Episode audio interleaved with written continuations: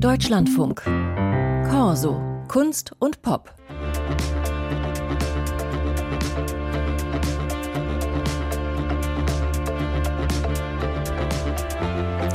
So klingt elektronische Tanzmusik, wenn man sie mit analogen Instrumenten spielt, von der Hamburger Techno Marching Band Meute. Kommen wir jetzt zu den musikhistorischen Grundlagen davon.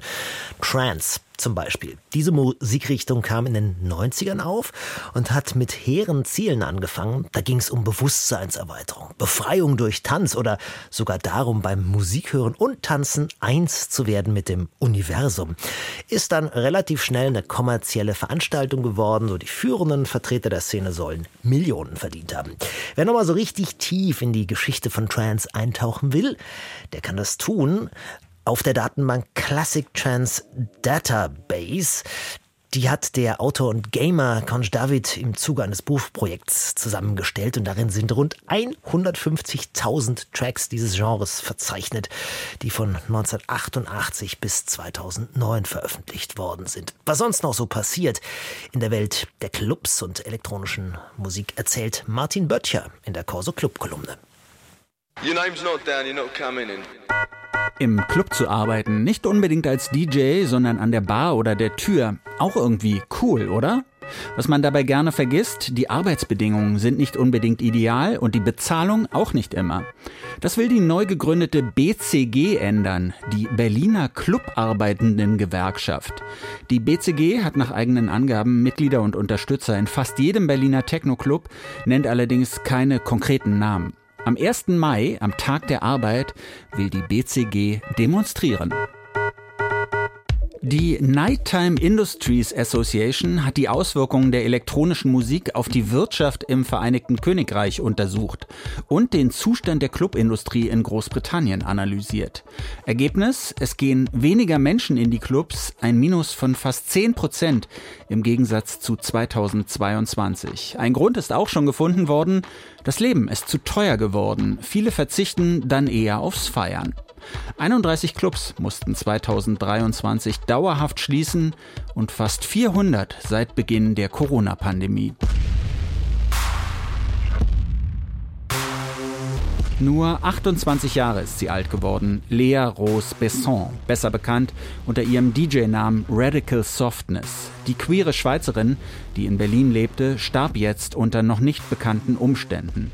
Besson ist 2019 in der Szene aufgetaucht, hat unter anderem die Flinter-Party-Reihe Calix mitbegründet. Besson stand für schnellen, 90er-lastigen Techno und hat in ganz Europa aufgelegt, vor allem auf queeren und sexpositiven Partys. Auch Rainer Buchmüller ist tot. Buchmüller, Produzent und DJ, war vor allem mit seinem Projekt Fred und Luna bekannt geworden, das er nach zwei Schaufensterpuppen in seiner Heimatstadt Karlsruhe benannt hatte. Elektrokraut, so bezeichnete Buchmüller seine Musik, die er vor allem beim Plattenlabel Compost veröffentlichte, aber auch bei Optimo Music und Inner Visions. Er war auch Lyriker und Begründer des Plattenladens Groove Handlung Buchmüller. Er starb an den Folgen einer Krebserkrankung. DJs, aufgepasst. Die USA haben die Visagebühren erhöht. Ein Dreijahresvisum kostet jetzt nicht mehr 460 Dollar, sondern über 1000. Auch Visa für kürzere Aufenthalte sind deutlich im Preis gestiegen. Es ist die erste Erhöhung seit 2016. In Musikerkreisen waren eigentlich noch größere Kostensprünge befürchtet worden. Apropos USA, in diesem Monat sind ja die Grammys verliehen worden, der wichtigste Musikpreis der USA, wie es immer heißt. 94 verschiedene Kategorien gibt es da. Und da geht natürlich einiges unter. Zum Beispiel die Preise im Bereich Dance und Electronic und Remix. Skrillex hat mal wieder einen Grammy gewonnen, zusammen mit Fred Again und Flow Dan für den gemeinsamen Track Rumble.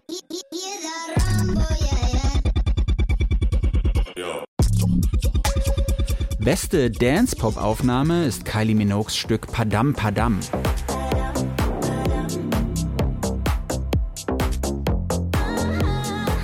Und Wet Leg haben einen Grammy für ihren Remix des Depeche Mode Tracks Wagging Tongue bekommen.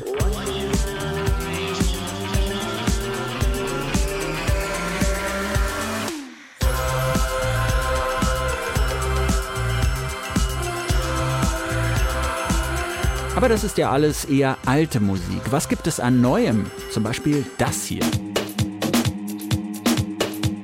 Ein Ausschnitt aus dem Album Raves of Future Past von T. Williams. T. Williams ist in London zu Hause und hat, wenn man so will, 25 Jahre für dieses Album gebraucht. Denn eigentlich ist das die Musik, die ihn als jungen Mann interessiert hat. Nur war er damals nicht in der Lage, sie auch zu produzieren. Jede Menge Einflüsse kommen zusammen. Jungle, Drum and Bass, scheppernde, schleppende Beats, UK Garage und House Music. Wie T. Williams das alles unter einen Hut bekommt und trotzdem modern klingen lässt, macht Raves of a Future Past so interessant.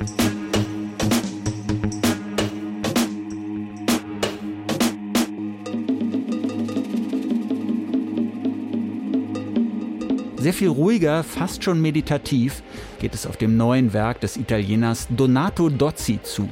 Magda heißt das Werk, elektronische Musik, die die euphorische Seite von Techno ausblendet, dafür die Töne flirren lässt.